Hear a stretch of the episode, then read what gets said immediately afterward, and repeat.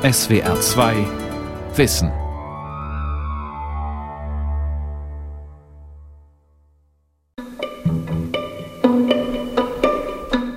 Die Idee der Aufklärer bestand ja darin, durch eine Bildung aller Schichten, aller Stände, dass man es erreichen kann, die Gesellschaft zu verändern, zum Positiven zu verändern. Am Ende des 18. Jahrhunderts ist das erstmals ein Postulat, das so etwas wie allgemeine Menschenbildung, selbst Bauernkinder, erreichen soll. Dass nicht zweckorientiert in allererster Linie man etwas lernt im Sinne einer Berufsbildung, sondern allgemeine Menschenbildung. Was heißt es, Mensch zu sein? Was heißt es, für die Gesellschaft tätig zu sein? Was heißt es, für sein individuelles Wohlsein zu sorgen? Dass man eine Zeit des Nachdenkens und der Muße, wenigstens am Beginn des Lebens, in der Jugendzeit, allen Menschen ermöglicht. Und man muss selbst eine Art, wie Wilhelm von Humboldt das nennt, ganzheitlichen Charakter entwickeln, der sich für die Vielfalt der Welt für die Mannigfaltigkeit der Situationen mit einer großen Freiheit interessiert. Wilhelm von Humboldt und die humanistische Bildung. Eine Sendung von Barbara Zillmann. Der wahre Zweck des Menschen ist die höchste und proportionierlichste Bildung seiner Kräfte zu einem Ganzen. Wilhelm von Humboldt im Jahr 1792. Der preußische Gelehrte erklärt die Bildung zum höchsten Ziel des Lebens, denn die Entwicklung einer harmonischen Persönlichkeit bringe auch die Gesellschaft voran. Und umgekehrt. Zu dieser Bildung ist Freiheit die erste und unerlässliche Bedingung. Allein außer der Freiheit erfordert die Entwicklung der menschlichen Kräfte noch etwas anderes, obgleich mit der Freiheit eng verbundenes. Mannigfaltigkeit der Situationen. Vielfalt der Anregungen, Freiheit des Denkens und eine Schulbildung für alle. Was für die Menschen um 1800 sensationell neu war, scheint heute selbstverständlich und steht in allen Lehrplänen. Vor gut 200 Jahren legte Wilhelm von Humboldt mit seinen Reformen den Grundstein für unser heutiges Bildungssystem. Viele Schulen, die Berliner Universität und das neue Humboldt-Forum im wiedererrichteten Berliner Schloss tragen seinen Namen. Doch interessanter als der Bildungsreformer Wilhelm von Humboldt ist für viele sein Bruder Alexander, ein reisender Naturforscher, der aus Amerika über Indianer berichtete. Demgegenüber weckt das Humboldtsche Bildungskonzept, später auch humanistische Bildung genannt, eher langweilige Assoziationen an lateinische Grammatik, antike Feldherren, griechische Jünglingsskulpturen. Doch Wilhelm von Humboldt hat Akzente gesetzt, die heute höchst aktuell sind. Wer war er? Und was trieb ihn vor 200 Jahren um? Also Humboldt war zunächst mal ein preußischer Adliger, der hochgradig privilegiert war, der frühzeitig äh, die besten Lehrer überhaupt des Landes äh, bekommen hat, also eigentlich praktisch nie zur Schule gegangen ist, sondern gleich von Anfang an studiert hat, nicht? Der also ganz früh unglaubliche Bildung einfach hatte, eine Grundbildung, mit der er in die Welt gegangen ist und die sicher auch nur in dieser Individualität so produzierbar ist. Das heißt wirklich im Eins zu eins Kontakt von der kleinen Kindheit an. Markus Messling, Literaturwissenschaftler und Philosoph. Am 22. Juni 1767 wird Wilhelm von Humboldt in Potsdam geboren. Zwei Jahre später kommt sein Bruder Alexander zur Welt. Der Vater ist ein preußischer Offizier und Kammerherr am Hofe Friedrichs des Großen. Die Mutter eine vermögende, bildungsbedachte Adlige aus einer Hugenottenfamilie.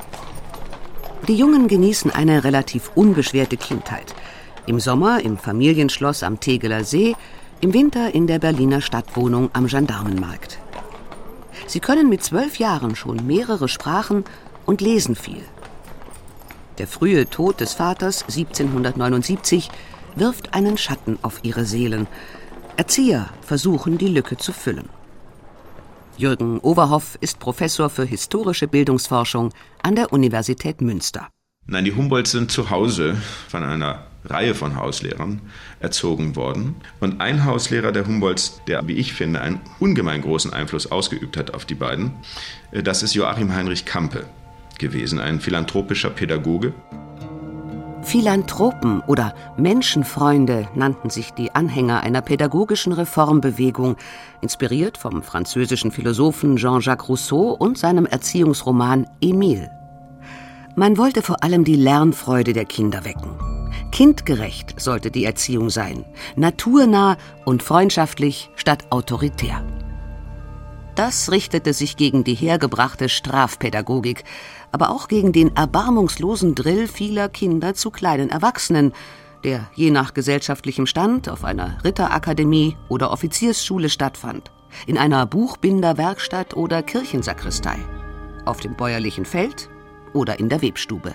Das Neue und Interessante an Campes Pädagogik ist, dass er versucht hat, ein Gespräch zuzulassen zwischen Lehrern und Schülern. Dass er die Schüler animiert hat, auch dumme Fragen, naive Fragen zu stellen, die er nicht zurückgewiesen hat.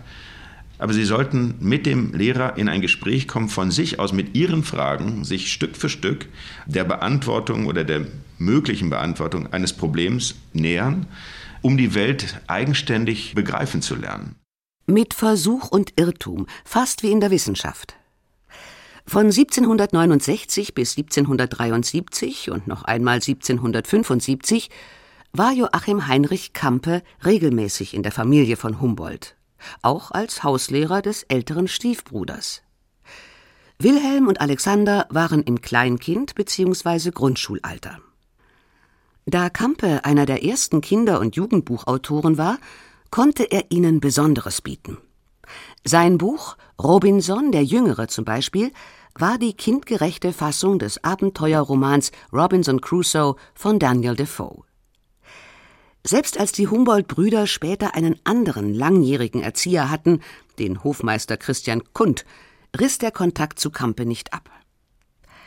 In Briefen und Büchern vermittelte der bekannte Pädagoge ihnen vor allem zweierlei Lust am selbstständigen Lernen und Neugier auf die Vielfalt der Welt. Die ganz wichtige Botschaft von Campe an die Humboldts in dieser frühen Zeit ist die, seht die Welt mit Augen an, so dass ihr versteht, die Vielfalt ist ein Reichtum. Das Andersartige ist eine positive Herausforderung und das Andersartige, Fremdartige ist keine Bedrohung, auch andere Religionen sind keine Bedrohung sondern wir, wenn wir wissen wollen, was wir als Menschen vermögen, erreichen können, wer wir überhaupt sind als Mensch, dann müssen wir die Vielfalt kennenlernen. Das Menschsein und die Menschheit in ihrer Vielfalt. Ich glaube, das ist eine fundamental bedeutsame Botschaft von Campe.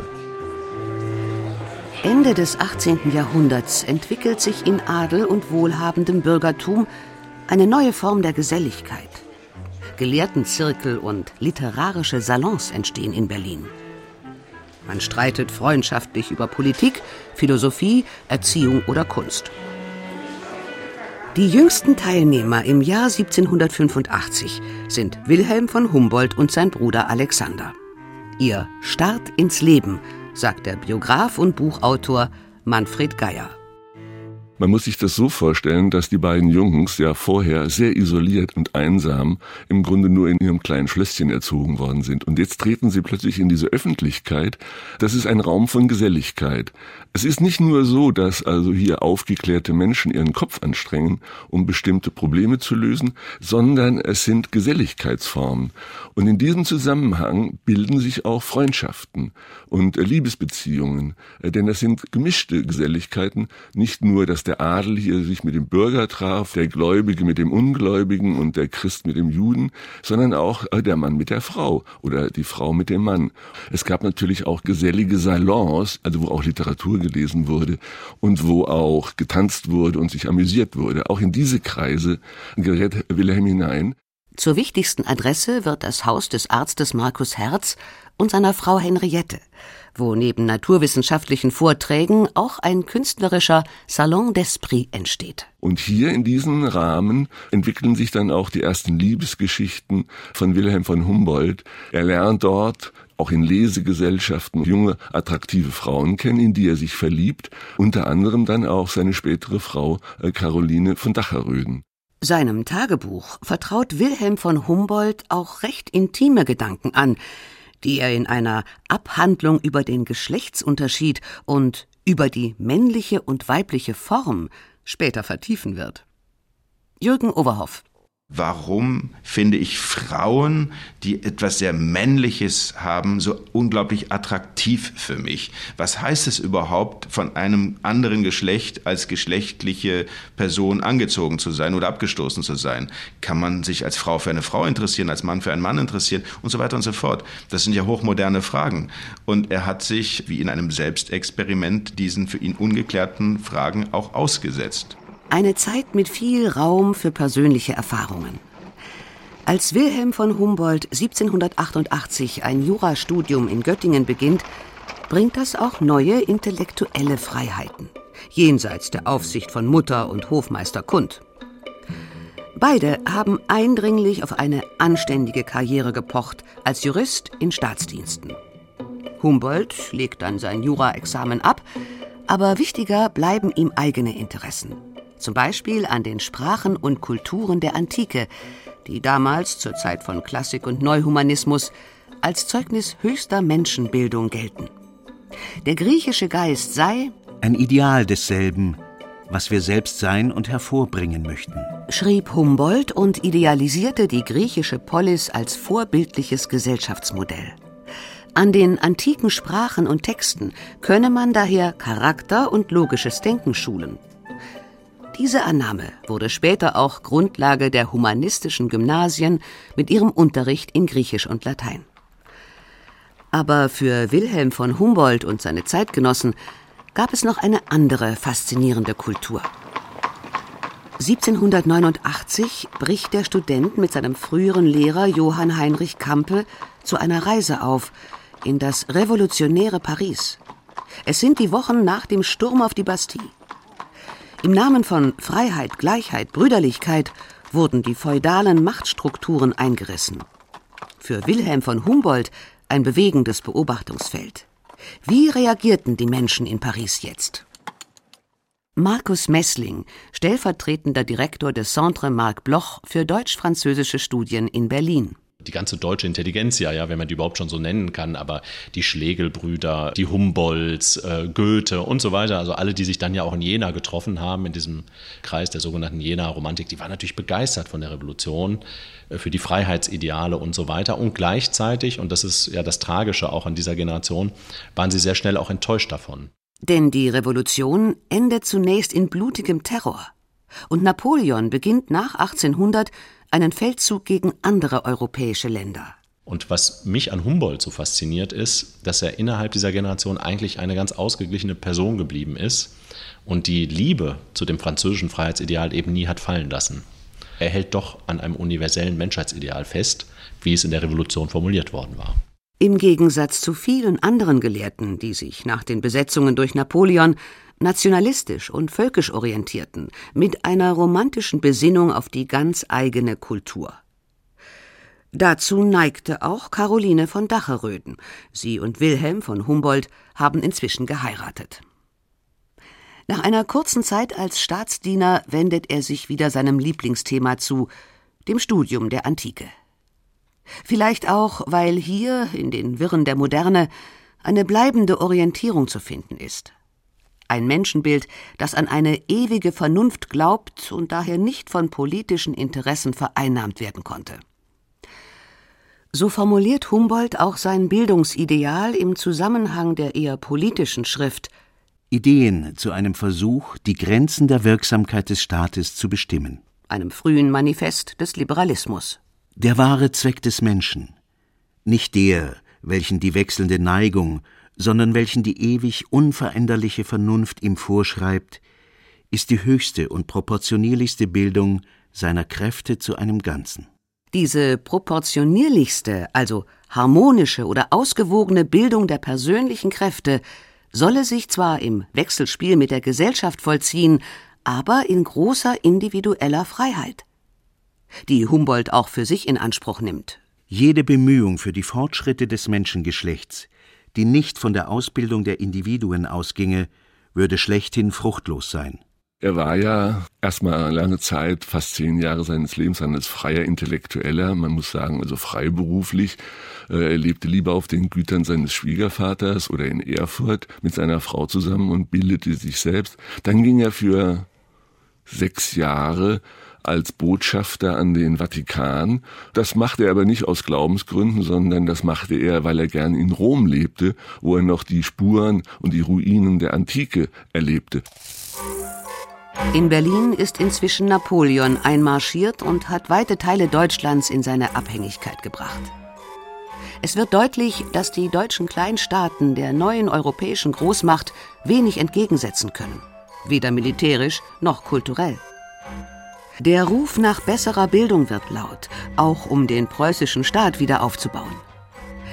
Eine Chance für Wilhelm von Humboldt, seine Überlegungen zur Bildung nun umzusetzen, sagt der Biograf Manfred Geier. Und dann im Rahmen einer Reformbewegung in Preußen nach dem verlorenen Krieg gegen äh, Napoleon, also 1808, 1809, sucht man jemanden, äh, der das Bildungswesen äh, wieder modernisiert.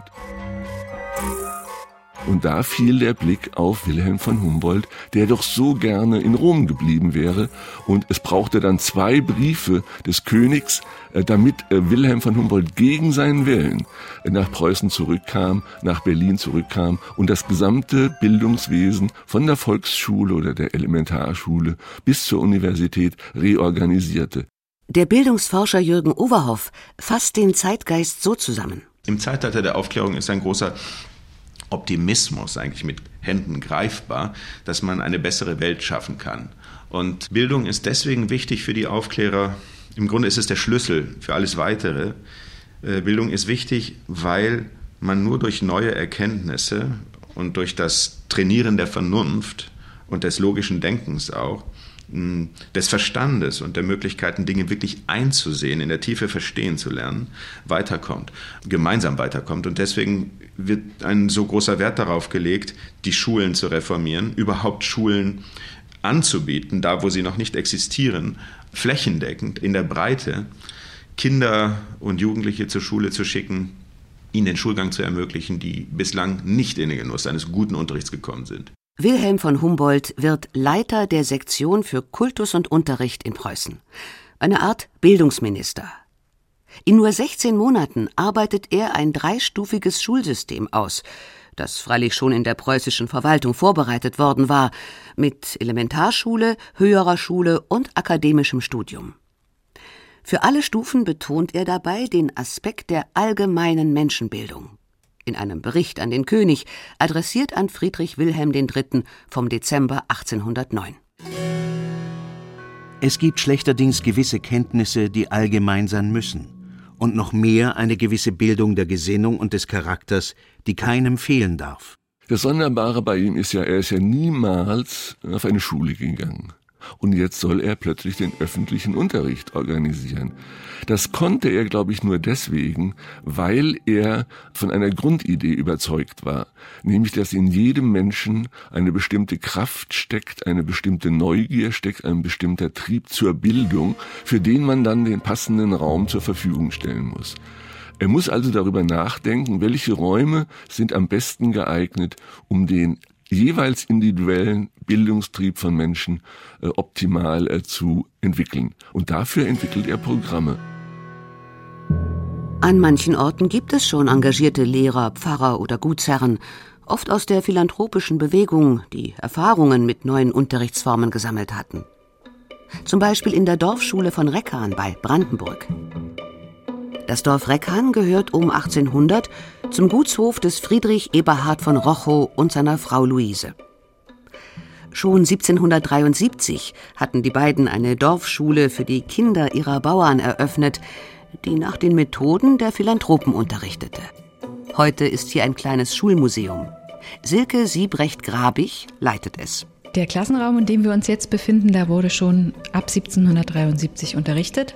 Die äh, Jungen und Mädchen saßen zwar getrennt, aber sie wurden gemeinsam unterrichtet. Und wir wissen durch zeitgenössische Beschreibungen, dass die Bänke über Eck gestellt waren. Also heute würden wir sagen, so fast wie im modernen Halbkreis. Und dass so der Lehrer keinen Frontalunterricht machte, sondern in diese Mitte gehen konnte und die Schüler um sich herum hatte. Thematisch ging es zum Beispiel um die Obstbaumzucht, um die Apfelkerne. In jedem Apfelkern nämlich schlummert ein neuer Apfelbaum. Für den Gutsherren ist das Dorfschulexperiment von Nutzen. Er braucht einen guten Ertrag seiner Obstplantagen und Erfolg bei der Seidenraupenzucht. Manchmal möchte er seine Bauern per Handzettel in neuen landwirtschaftlichen Techniken unterweisen. Dazu müssen sie und ihre Kinder aber lesen können. Im historischen Schulgebäude gleich neben der alten Dorfkirche sind noch Utensilien von damals erhalten. Das große Bild einer Kartoffel etwa mit verschiedenen Gewürzen oder das Lesebuch Der Kinderfreund, das der Gutsherr höchstpersönlich für seine Schulkinder verfasst hatte. Es ging darin auch um Schreckgespenster, um fröhliche Geschichten oder moralische Dinge wie Lügen oder Stehlen. Das Ungewöhnliche seines Lesebuches ist, dass es ein weltliches Lesebuch ist. Äh, die Kinder haben also nicht Auszüge aus der Bibel bekommen zum Lesen lernen, sondern wirklich Alltagsgeschichten. Die Dorfschule zog immer mehr Besucher an. Aus den Schulbehörden, aus den preußischen Ministerien, aber auch aus den gelehrten Zirkeln Berlins. Der beliebte Lehrer Bruns musste öffentlich unterrichten und danach seine Methoden erläutern. Später bildete er selbst Lehrer aus. Anfang des 19. Jahrhunderts gilt die Dorfschule Reckan als gelungenes Praxisbeispiel. Im Nachbardorf Krane, das auch zum Gut von Rochow gehört, entstehen ein Lehrerseminar und eine Schullehrerkonferenzgesellschaft, der Beginn einer systematischen Lehrerbildung. Auch für die Stadtschulen führte Humboldts Reform eine Lehrerausbildung ein.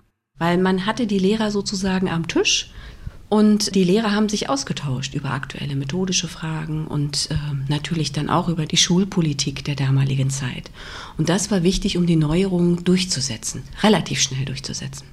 Die Krönung seines Vorhabens sieht Wilhelm von Humboldt in der Gründung einer Universität in Berlin. Berühmte Lehrer wie Johann Gottlieb Fichte oder Friedrich Schleiermacher hat er schon angesprochen. Dem preußischen König schmeichelt er ein bisschen. Aus dem Antrag auf Errichtung einer höheren wissenschaftlichen Anstalt mit dem Namen der Universität Berlin 1809. Wenn Euer Königliche Majestät nunmehr diese Einrichtung feierlich bestätigen und die Ausführung sicherten, so würden sie sich aufs neue alles, was sich in Deutschland für Bildung und Aufklärung interessiert, auf das festeste verbinden, einen neuen Eifer und neue Wärme für das Wiederaufblühen ihrer Staaten erregen. Auch in der universitären Ausbildung führte Wilhelm von Humboldt nun ein dialogisches Prinzip ein. Die Gleichberechtigung von Lehrenden und Lernenden das Miteinander von Lehre und Forschung sollte die neu gegründete Berliner Universität prägen. Zwar sollte an der Universität natürlich auch eine kluge Staatselite herangebildet werden, aber, um es mit heutigen Worten zu sagen, ohne die Individualität des Einzelnen zu verbiegen und ohne ihn zu einem Fachidioten zu machen. Es müsse Raum bleiben für ein freies Spiel der intellektuellen Kräfte. Da diese Anstalten ihren Zweck indes nur erreichen können, wenn jede, so viel als immer möglich, der reinen Idee der Wissenschaft gegenübersteht, so sind Einsamkeit und Freiheit die in ihrem Kreise vorwaltenden Prinzipien. Da aber auch das geistige Wirken in der Menschheit nur als Zusammenwirken gedeiht, damit die gelingende Tätigkeit des einen den anderen begeistere, so muss die innere Organisation dieser Anstalten ein sich immer selbst wieder belebendes, aber ungezwungenes und absichtsloses Zusammenwirken hervorbringen und unterhalten. So führt eine Linie vom weiten Horizont der Kindheit, vermittelt durch Pädagogen wie Johann Heinrich Campe, bis zur postulierten Freiheit des Wissenschaftlers, für die Humboldt sich einsetzt. Er entwirft auch die Grundlagen einer vergleichenden Sprachforschung, die neue Perspektiven auf die Welt eröffnen kann. Sein Bruder Alexander hat von seinen Amerikareisen zum Beispiel über die Sprachen der Indianer berichtet. Mit der Entdeckung der Welt stellte sich aber zugleich die Frage nach einer Rangordnung der Kulturen, sagt Markus Messling vom Centre Marc Bloch. Ein eurozentrischer Blick stellte sich ein.